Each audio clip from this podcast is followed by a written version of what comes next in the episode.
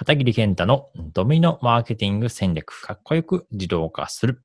ようこそ。こちらのポッドキャストでは、えー、私、片桐健太が、まあ、このドミノマーケティング戦略、そういったあの、マーケティングのあの、コンテンツについてお話をしていきたいなと思ってます。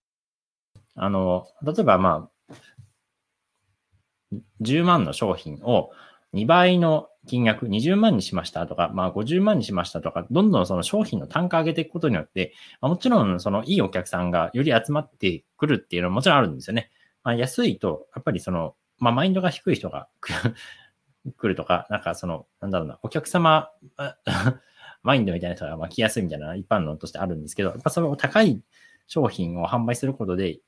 そういうお金がちゃんと払える人しか来ないっていうのはありますよね。ただまあ、その売上上げれば、あ単価上げれば上げるほど、そこの商品に対する、そのかける、その労力っていうのは増えていくと思うんですよ。でお客さんもこんだけ払ったんだから、たくさんサポートしてよね、みたいな風に思うこともあると思うんですね。なので、この、なんかスケールしようと思ったら、その、なんだろうな、ビジネス広げていこうと思った時に、あんま数こなせなくなりますよね。単価上げちゃうと。はい、ドミノマーケティングラジオを聞いていただきましてありがとうございました。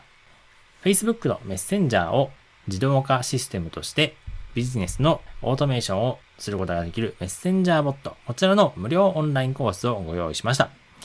このポッドキャストの説明欄のところに無料オンラインコースを受講するための URL が貼ってありますので、そちらをクリックして、